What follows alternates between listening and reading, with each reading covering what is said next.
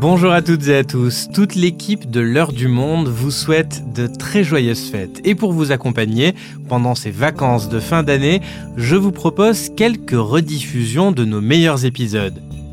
Et après cette petite pause chocolat et cadeaux bien méritée, pour vous comme pour nous, nous nous retrouverons début 2024 pour une nouvelle saison. À bientôt et prenez soin de vous.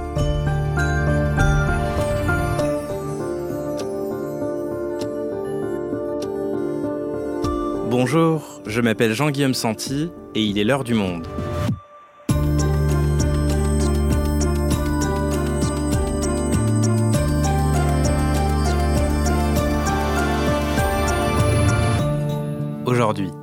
Nicky Doll, Soa Demus, Paloma ou encore aux États-Unis Bianca Del Rio ou Sacha Colby, les drag queens sont partout aujourd'hui. Il y a seulement quelques décennies, ces créatures de la communauté LGBT n'étaient cantonnées qu'à des bars, mais en seulement quelques années, à la suite du succès mondial de la compétition télévisée RuPaul's Drag Race, les queens se retrouvent sous le feu des projecteurs. Une visibilité acquise avec ténacité pour ces artistes, mais qui semble se retourner contre elles. Aux États-Unis, des lois anti-drag sont votées et des événements menacés par des manifestants. Bref, après avoir connu la gloire médiatique, les drag queens ont aujourd'hui peur pour leur propre sécurité. Alors, d'où viennent-elles exactement? Quand ce mouvement est-il né? Comment une économie du drag a-t-elle émergé? Sofiane Aïssaoui est journaliste et réalisateur, il a écrit un livre sur la question, il nous explique. Mais avant, direction Portland aux États-Unis avec notre réalisateur Quentin Tonneau.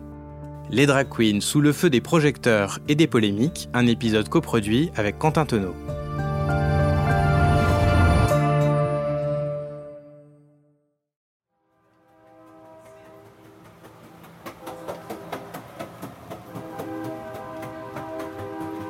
Je suis à Portland, dans l'Oregon, au nord-ouest euh, des États-Unis, et j'arrive sur la troisième avenue où se trouve le cabaret Darcel 15, mythique cabaret de drague en activité depuis les années 60. Hey, hello. Are you the French broadcast podcast? Yeah, exactly. Thank you.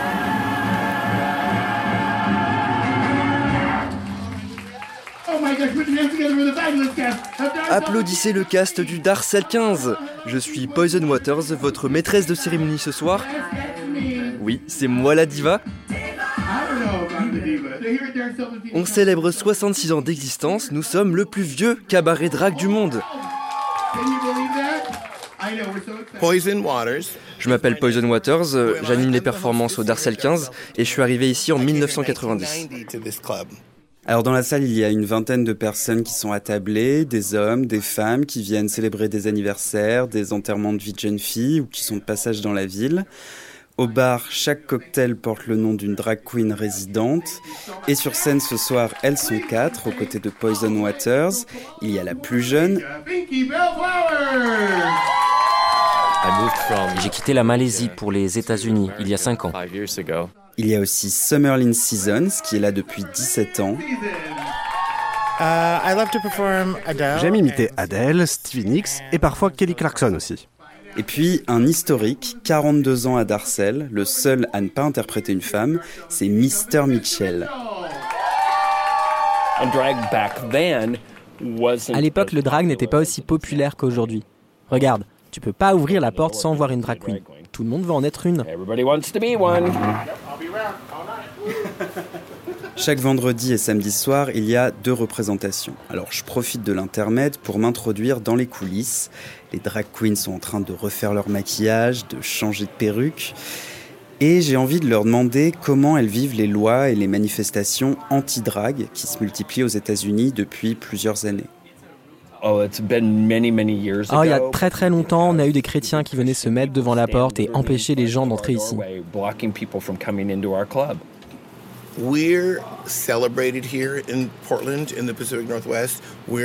Aujourd'hui, on est célébré à Portland et dans le Nord-Ouest. On n'est pas persécuté comme dans d'autres parties du pays, ce qui nous rend triste pour nos amis là-bas, mais heureux d'être ici. Dans le Tennessee, le Kentucky ou l'Arkansas, il y a 13 États qui ont des lois anti-drague et anti-trans à ce jour, et ça fait peur parce que ça pourrait être nous. Qui est le prochain? I have friends in Florida that are they don't have a job. They don't have a job because J'ai des amis en Floride qui n'ont plus de travail à cause de ça. Ils ont fermé des lieux, ils ne peuvent plus faire de drag show. Ça touche des business. Thank goodness nobody's Dieu merci, ça nous a pas encore touché. En tant que personne qui a lu des histoires devant des enfants dans des bibliothèques, des librairies, j'ai toujours fait attention à ce que ça soit approprié à leur âge. C'est vraiment dommage qu'on soit labellisé comme dangereuse pour les enfants, alors que tout ce qu'on cherche à faire, c'est de leur apprendre des valeurs de tolérance, d'être à l'aise avec qui ils sont.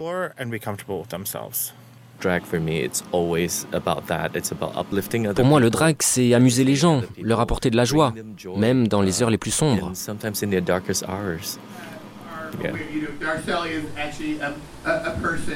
La soirée se termine au Darcel 15 et on ne peut pas se quitter sans rendre hommage à celle qui a donné son nom à ce lieu, une drag queen historique qui a géré le cabaret jusqu'à sa mort cette année. Elle avait 92 ans et quelques mois avant son décès, le groupe local et international Pink Martini lui avait proposé d'enregistrer sa chanson phare, The Rose.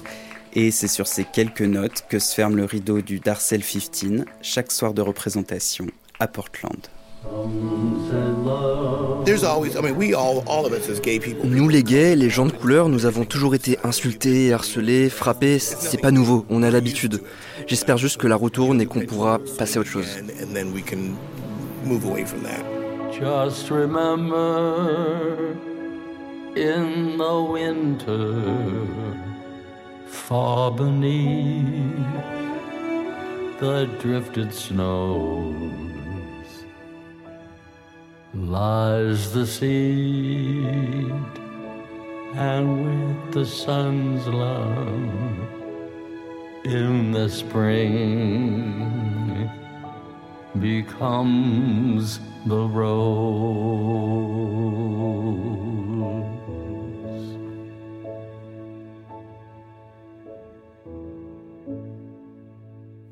Salut Sofiane. Salut Jean-Guillaume. Sofiane, tu es journaliste et réalisateur. Tu as écrit Drag, l'autre visage des queens et des kings aux éditions La Mussardine.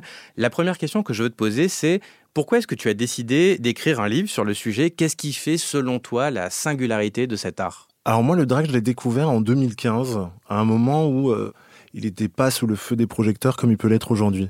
Et je me suis retrouvé dans un cabaret à Pigalle qui s'appelle Madame Arthur, qui est très connu dans la communauté drag. Où en fait, c'est des artistes euh, travestis, parfois transformistes, qui interprètent des classiques de la chanson française. Et j'ai été mais subjugué ce soir-là. C'est-à-dire que je me suis retrouvé dans un endroit où euh, bah, j'ai vraiment vu des artistes avec énormément de talent, ne pas vraiment se prendre au sérieux, danser comme jamais, porter des perruques, des paillettes et ce qui était assez fascinant pour moi, c'est que j'ai eu l'impression de faire pleinement partie de ce monde-là. Il y avait plus de barrière culturelle entre eux et moi. C'était des artistes euh, hyper professionnels qui avaient fait des années de conservatoire, mais l'humour qui était présent ce soir-là m'a permis de me sentir 100% moi-même. Et euh, en tant qu'adolescent gay, c'est aussi euh, fabuleux de se sentir à sa place dans un endroit comme celui-là. Et donc, depuis ce passage au cabaret Madame Arthur, tu t'es passionné pour cet art aux multiples facettes. Alors, avant de les détailler, ces facettes, autant qu'on peut, parce qu'il y en a beaucoup, est-ce que tu peux déjà nous donner une définition? C'est quoi exactement le drag? Alors le drag, c'est très compliqué de le définir. Moi, c'est pour ça que dans l'introduction de mon livre, je commence par expliquer que le drag est une anti-définition, parce qu'en fait, ça peut être tout et son contraire. Je dirais même que c'est un art de la contradiction. C'est un divertissement, c'est un terrain d'exploration, c'est euh, une culture au sens sociologique du terme. Mais je pense que le message principal, en tout cas, est de dire qu'on peut jouer avec les codes du genre, qu'on peut s'amuser, en fait. Et ça date de quand exactement? Beaucoup font remonter les origines du drag, ou du moins du travestissement, au théâtre, notamment shakespearien, puisque à l'époque, les femmes ne pouvaient pas monter sur scène, et c'était donc les hommes qui jouaient leur rôle. Effectivement, là, on retourne donc au XVIe siècle. Alors ça, c'est l'une des hypothèses les plus répandues pour expliquer les origines du mot drag. Ce serait un acronyme qui voudrait dire dressed as a girl, drag. Alors moi, dans mes recherches, j'ai pas forcément réussi à confirmer cette hypothèse-là. Celle qui me semble la plus probable, elle nous emmène au 19e siècle. Toujours dans l'univers du théâtre anglais, les robes des comédiens travestis traînaient au sol. Traîner en anglais, c'est to drag. Donc ça, c'est l'une des hypothèses les plus probables. Après, le drag, c'est une culture LGBT, et ça, on le retrouve vraiment au 19e siècle. Alors, justement, toi, tu as fait des recherches. Quand est-ce qu'on trouve la première occurrence de ce mot-là dans un média mainstream, par exemple? La première occurrence que j'ai trouvée, c'est à la fin du 19e siècle. C'est dans le Washington Post. Un journaliste qui fait le compte-rendu euh, d'une arrestation. Et c'est une histoire assez fascinante. C'est celle de William Dorsey Swan. En tout cas, dans mes recherches, c'est ce que j'ai trouvé de plus ancien. William Dorsey Swan, en fait, c'est une histoire qui est assez exceptionnelle. C'est un homme qui euh, est né euh, dans une Amérique où existait encore l'esclavage, un Afro-Américain qui organisait des balles travestis à Washington, à quelques pas de la Maison Blanche, qui étaient en fait des lieux où, euh, dans cette époque de ségrégation raciale, on essayait de trouver une forme de liberté. Et il a été victime de pas mal d'oppression de la part des autorités. Il a même été emprisonné à un moment dans sa vie. Et je trouve que cette histoire, en fait, elle résume assez bien ce qu'est le drag. Parce que non seulement ces personnes, c'était des personnes LGBT qui se jouaient des codes du genre, mais en plus, elles tentaient d'exister au sein d'un système politique qui les reconnaissait pas.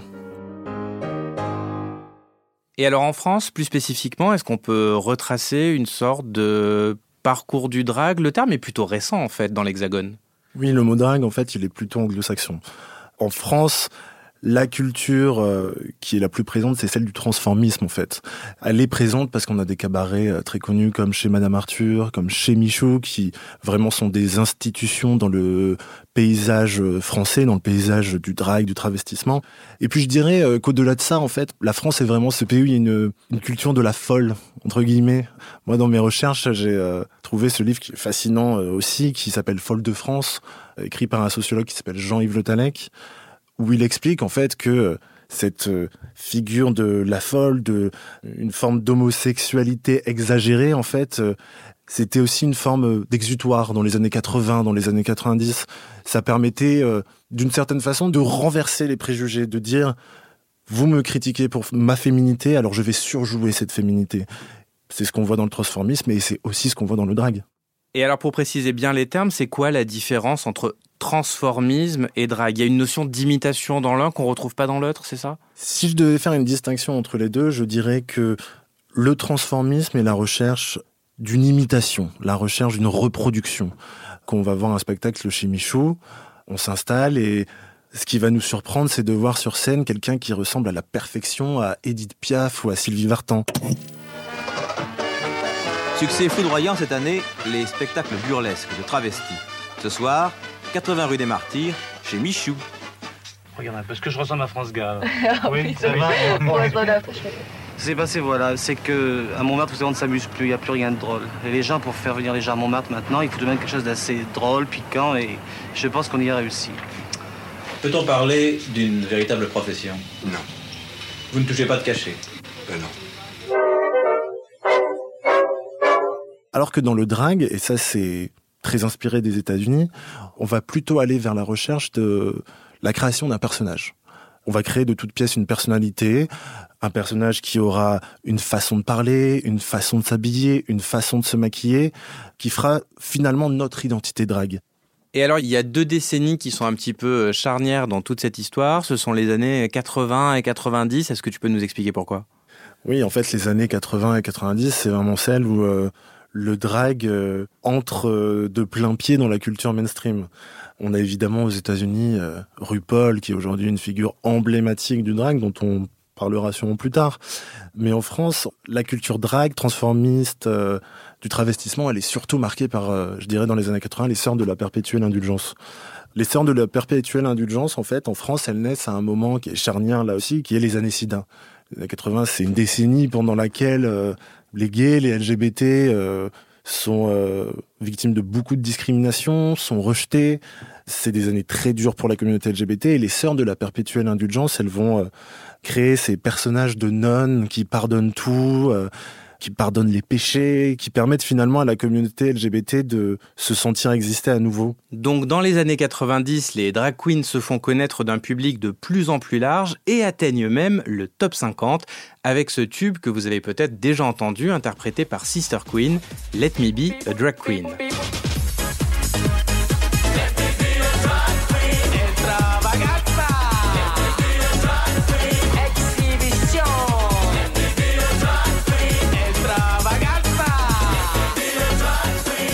Alors, avant d'en arriver à l'explosion du drag à la faveur de l'émission RuPaul's Drag Race, j'aimerais qu'on essaye de comprendre un peu ce qui pousse les drag queens à décider d'enfiler une perruque, de mettre du maquillage, de sortir faire des performances en talons. Et c'est la drag queen Coco Ricard qui nous l'explique. Je m'appelle Cocorica, Nicolas dans la vraie vie, j'ai 26 ans et ça fait 5 ans que je fais du drag. Moi, ce qui m'a motivé, c'est avant tout euh, mes amis, parce que j'ai beaucoup de personnes autour de moi qui euh, faisaient du drag. Moi qui ai jamais euh, énormément pu faire d'art, que ce soit de musique, de chant, de danse, de théâtre quand j'étais gosse, c'était très libérateur de faire une activité qui me permette d'explorer un peu ce que j'aime et aussi qui me permette de construire un personnage, le personnage que j'avais envie d'être, que j'avais envie de représenter. Dans mon cas, c'est avant tout un personnage de cagole parce que je viens du sud de la France et parce que j'ai grandi comme euh, petit homosexuel dans un milieu euh, conservateur, très macho, hétéro. euh. Pour moi, le symbole de la cagole, c'était vraiment l'opposé de ça. C'était la femme forte qui s'affirme, qui est extrêmement féminine, euh, qui envoie chier et qui, du coup, j'avais un peu envie de rendre honneur à ça et c'est ça qui, en fait, me motivait aussi. Coco, Coco, tu vas où là? Eh bien, je vais dans le Grand Nord, parti. Mais pourquoi t'habilles comme ça? Eh bien, parce qu'il fait froid, et vu les températures négatives, les ours polaires à Lille, moi je m'habille euh, prête, tu vois. J'ai souvent tendance à dire que, euh, en fait, on fait du drag pour parler de nos traumas, et ça permet justement un peu de dédramatiser ces situations qui parfois sont euh, terribles. Le drag n'est pas réservé aux homosexuels, mais le nombre d'homosexuels qui disent, en fait, moi, je fais du drag pour être la pourbée Barbie que je n'ai jamais pu avoir, en fait. Il y a vraiment ce truc où euh, lié en fait à euh, notre adolescence, notre enfance, où euh, en général nos identités de genre ou nos euh, préférences sexuelles étaient assez réprimées. Ça nous permet vraiment de nous exprimer par rapport à ça et en fait de vivre un peu plus librement. Sofiane, on en était resté aux années 90 dans notre déroulé. C'est le moment où RuPaul perce aux États-Unis. C'est devenu aujourd'hui la figure majeure du drag dans le monde. Alors, qui est-il exactement? Alors RuPaul, euh, c'est un gamin d'une famille populaire qui avait plein de rêves et qui un jour est monté à New York. Il a commencé à se faire un petit nom à New York et au-delà. Et euh, vraiment le moment marquant dans sa carrière, c'est 1993, c'est la sortie du tube Supermodel.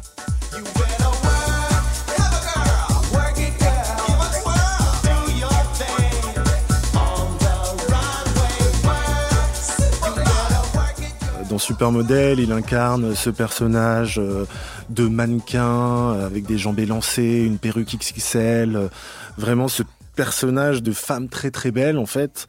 Et à partir de ce moment-là, RuPaul, il va devenir un nom incontournable dans la culture pop. Après ça, il va enregistrer un duo avec Elton John, qui va cartonner aussi. RuPaul, à ce moment-là, on est dans, au milieu des années 90 et il s'impose pour de bon comme un nom incontournable du milieu du drag. Et alors, on va un petit peu accélérer parce que RuPaul est un peu à, l'origine du boom incroyable du drag depuis quelques années avec son émission qui s'appelle RuPaul's Drag Race. Est-ce que tu peux nous rapidement nous expliquer en quoi ça consiste? C'est un peu une compétition style Top Chef du drag, c'est ça? Oui, c'est un, peu ça. C'est une compétition entre euh, des drag queens. C'est-à-dire que chacun va venir avec son personnage drag. On aura différents challenges. euh, par exemple, des challenges où il faudra euh, concevoir une robe en quelques heures. Des challenges où il faudra se maquiller en quelques minutes. C'est une compétition en fait qui mêle beaucoup de choses, qui est en fait très agréable à regarder, très divertissante. Et en 2009, faut dire que quand l'émission s'est lancée, elle était euh, loin d'être ce qu'elle est aujourd'hui. En 2009, c'est une petite émission qui est diffusée euh, sur une chaîne du câble, euh, Logo TV, qui est une chaîne consacrée aux productions LGBT. Et aujourd'hui, euh, on est euh, 14 ans plus tard et c'est euh, une émission qui est euh, diffusée sur Netflix dans le monde entier, qui est sous-titrée dans je ne sais combien de langues euh, et qui a des adaptations aussi dans une quinzaine de pays. Et le succès mondial est tel, Sofiane, que ça transforme également l'art du drag de sous-culture minoritaire dans les bars LGBT. Aujourd'hui, le drag est partout. Certaines drags peuvent même désormais en vivre. Et je suis allé à la rencontre de Mini Majesté, qui fait partie de ces quelques queens qui ont réussi à en faire leur vrai métier. Elle nous explique comment elle a pris sa décision. Je me trouve actuellement à la Folie, un bar à l'entrée du parc de la Villette, où tous les dimanches se produit la drag queen Mini Majesté qui anime son fameux bingo. Alors elle distribue des cartons à tout le monde, elle tire des numéros et chacun positionne des petits grains de café pour gagner une quine ou un carton plein, vous connaissez le principe. Et justement, c'est un carton, il n'a souvent plus aucune place de libre. Alors avant qu'elle rentre en scène, je vais lui poser quelques questions. Je m'appelle Mini Majesté, en civil Arthur Reynaud, j'ai 32 ans et je suis drague à Paris depuis 8 ans maintenant et ça fait un an que je vis entièrement de mon drague. Moi j'ai fait euh, des études standards d'ingénieur et j'ai bossé pendant 8 ans dans différentes boîtes en tant qu'ingénieur process. Et j'ai commencé le drag il y a 8 ans maintenant. Et au début, ça me permettait de, m'assumer, de sortir et de rencontrer du monde parce que j'avais du mal à m'intégrer à, Paris. Et donc, arrive ce moment-là où tu décides de quitter ton travail pour te consacrer entièrement au drag. Comment ça s'est passé? J'avais fait 25 tableaux Excel pour vérifier que euh, c'était viable quand même. Et quand je me suis rendu compte que c'était viable, euh, j'osais pas. Et puis c'est vraiment un jour, euh, vraiment, j'ai passé la porte de mon entreprise. Je me suis dit, ok, aujourd'hui, en fait, je pose ma démission. Let's go. Et alors, du coup, quel bilan tu tires de cette année? Comment ça fonctionne le business model euh, de Mini Majesté pour rentrer dans ses factures et faire en sorte que ça marche? Le business model, bah, c'est euh, bosser avec un maximum d'entreprises parce que c'est beaucoup les boîtes qui me permettent d'avoir pas mal de thunes. C'est-à-dire que les entreprises, souvent via leur pôle diversité et inclusion, vont booker des dragues souvent pendant le mois des fiertés, pour montrer au reste de leur entreprise euh, qu'est-ce que c'est que le drag. Il y a 10 ans, euh, dans les entreprises, tout le monde voulait avoir euh, des magiciens. Ben maintenant, tout le monde va avoir des drags. Et alors, ce qui est intéressant, c'est que toi qui dois être habitué historiquement à un public plutôt LGBT, tu te retrouves là dans des entreprises face à un public majoritairement hétéro. Comment ça se passe? Et toi, est-ce que tu adaptes ta manière d'être, de parler à ces nouveaux publics-là? Forcément, je m'adapte euh, à mon public parce que euh, le seul truc, c'est ils ont entendu parler de chez Michou il y a 25 euh, ans et c'est tout. Donc l'art drag, ça reste un art par et pour la communauté à la base, hein, vraiment. Mais il n'empêche que aller prêcher l'homosexualité à d'autres personnes, aller prêcher la bonne parole dans des grosses entreprises, c'est encore mieux parce que quand je fais des animations pour la communauté, je, je prêche des convaincus déjà. C'est très bien parce qu'on est là pour être un phare pour la communauté. Pour moi, les dragues, mais quand on va euh, amener la bonne parole à d'autres personnes, c'est tout aussi mieux. Je m'appelle Mathilde et moi je m'appelle Cécile. Moi je connais le bingo depuis 4-5 ans et euh, je viens euh, une fois par mois.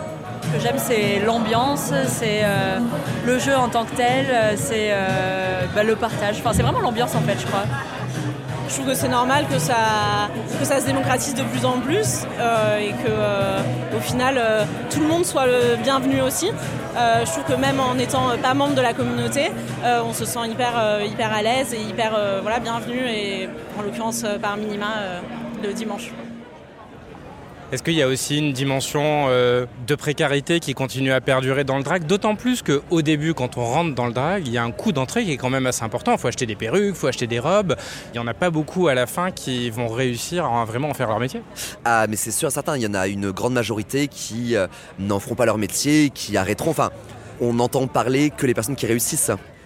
Le business model reste quand même très précaire, hein. c'est-à-dire que je suis euh, auto-entrepreneur, donc ça veut dire que je n'ai pas de contrat euh, à durée indéterminée. Hein. donc euh, si on décide demain d'arrêter de me bouquer, j'ai plus d'argent. Merci beaucoup Binima. Merci à toi.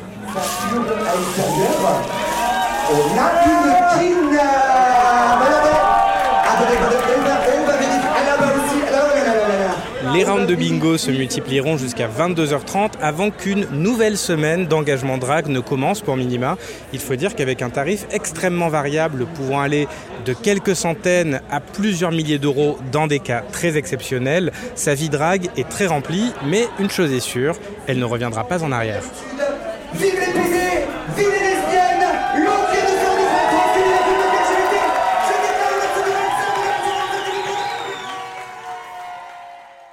Sofiane, on vient d'entendre Mini Majesté qui parvient à en vivre en multipliant les bookings et qui nous explique que se produire face à un public qui n'est pas conquis d'avance lui permet aussi de faire passer des messages. Mais malgré tout, cet intérêt d'un très large public au drag, il fait débat. Oui, c'est clair que le succès de RuPaul's Drag Race fait débat parce que les artistes du monde du drag se demandent si l'aspect très politique, euh, militant, euh, celui d'un art qui euh, délivre aussi des messages, peut perdurer. C'est vrai que le succès de RuPaul's Drag Race a d'une certaine façon formaté l'art du drag. On a aujourd'hui de plus en plus de jeunes artistes qui essayent de se conformer à ce qui est le plus accepté, le plus acceptable dans l'émission. Je dirais en tout cas que la mainstreamisation, là où elle pose des questions pour les artistes, c'est qu'aujourd'hui, certains ont l'impression que la scène n'est plus forcément l'espace où on dit quelque chose, mais euh, l'espace où on montre quelque chose. Voilà. Un aspect subversif qui se perd peut-être, mais que l'on peut retrouver dans d'autres sous-cultures liées au drag, comme celle du drag king. Oui, les drag kings, c'est l'inverse des drag queens, c'est l'art de singer la masculinité. Et chez les drag kings, c'est vrai qu'on va avoir euh, un aspect beaucoup plus... Euh, subversif, effectivement, beaucoup plus politique. Il y a tout un aspect aussi chez King que moi je trouve très intéressant et qui pose des questions très euh, existentielles et philosophiques sur le drag, c'est euh, cette question de l'exploration de son genre, de l'exploration de son identité. Chez les King, il y a euh, tout un questionnement, par exemple, sur la transidentité. Dans mon livre, j'ai énormément d'artistes qui m'expliquent qu'avoir découvert leur transidentité à travers le drag. Mais pour autant, quand on traite de ce sujet, on dit souvent qu'il faut faire très attention à ne pas confondre transidentité qui relève de, l'intime, de l'identité personnelle, et drag qui relève de l'artistique. Mais donc tu dis qu'il y a des passerelles quand même qui peuvent exister entre les deux. Ouais, effectivement, c'est deux mondes qui sont euh, très poreux. La distinction, elle est fondamentale. Le drag est une pratique artistique, euh, le drag est un, un jeu. En revanche, la transidentité, ça fait vraiment partie de l'intime. Mais le drag peut aussi être euh, une manière de trouver une excuse pour euh, explorer son genre. C'est un formidable terrain d'exploration, le drag. C'est euh, le drag, c'est une manière d'oser, en fait.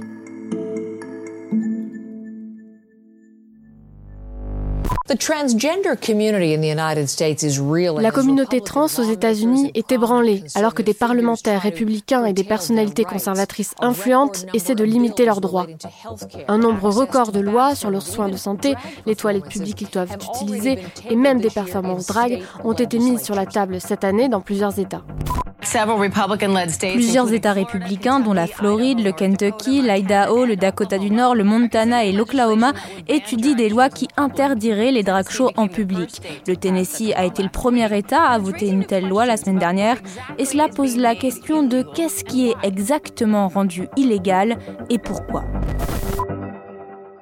Sofiane, j'aimerais qu'on s'intéresse un peu maintenant au retour de flamme que connaît la communauté LGBT. Tu parlais de transidentité à l'instant. De nombreux textes de loi aux États-Unis visent actuellement les personnes trans à limiter par exemple les possibilités de transition de genre. Ces textes, ils concernent aussi les drag queens à travers l'interdiction dans certains États d'approcher euh, une école à moins d'une certaine distance pour empêcher les enfants d'y être exposés. Est-ce que tu peux nous expliquer? La mainstreamisation, elle s'accompagne d'une recrudescence des violences et des attaques. Aux États-Unis, la culture drag, elle est euh, de plus en plus prise pour cible. Et en fait, dans plusieurs États, euh, des lois ont été votées. C'est des lois dont les textes sont assez flous finalement. On parle de euh, performance, de cabaret, de female impersonator, qu'on pourrait traduire par transformisme hein, de façon simple en français. Et là où ça peut être assez inquiétant, c'est que c'est assez flou. On ne sait pas exactement euh, qui est ciblé. Mais en tout cas, voilà, la philosophie générale de ces lois est de dire on veut protéger les enfants. Donc ça associe le drag d'une certaine façon à un art qui pourrait pervertir les enfants, en fait. Oui, la notion de female impersonator, on ne sait pas bien en effet si on parle ici de drag queen ou si une femme trans est concernée, c'est flou en effet. Et alors ces polémiques autour des enfants, elles concernent un type bien spécifique de performance, ce sont les, les lectures de contes par des drag queens dans des bibliothèques municipales par exemple. Et ces polémiques, elles ont même traversé l'Atlantique puisqu'en France, des militants ont également tenté d'empêcher ces lectures. Oui, en France aussi, on a eu beaucoup de lectures pour enfants qui ont été prises pour cible. On en a eu à Lamballe, à Toulouse, à Paris. Et à chaque fois, l'idée est de dire que les enfants ne doivent pas être euh, exposés aux dragues parce que ça pourrait les pervertir. De mon point de vue, c'est mal connaître ce qu'est le drag. Le drag, c'est un art du spectacle et comme tous les arts du spectacle, il s'adapte à son public, en fait. Donc, euh, une performance qu'on va aller voir dans un cabaret à Pigalle ne va ressembler en rien à une lecture de contes pour enfants. D'autant plus que les artistes qui réalisent ces lectures de contes pour enfants sont formés à ça lisent des contes qui leur sont adaptés, portent des tenues qui leur sont adaptées. Et c'est souvent des parents d'ailleurs qui emmènent leurs enfants pour les ouvrir à, voilà, à d'autres horizons. Donc ce qui se joue politiquement, c'est nier l'existence de personnes qui commencent à se faire une place dans la société. Merci Sofiane. Merci Jean-Guillaume.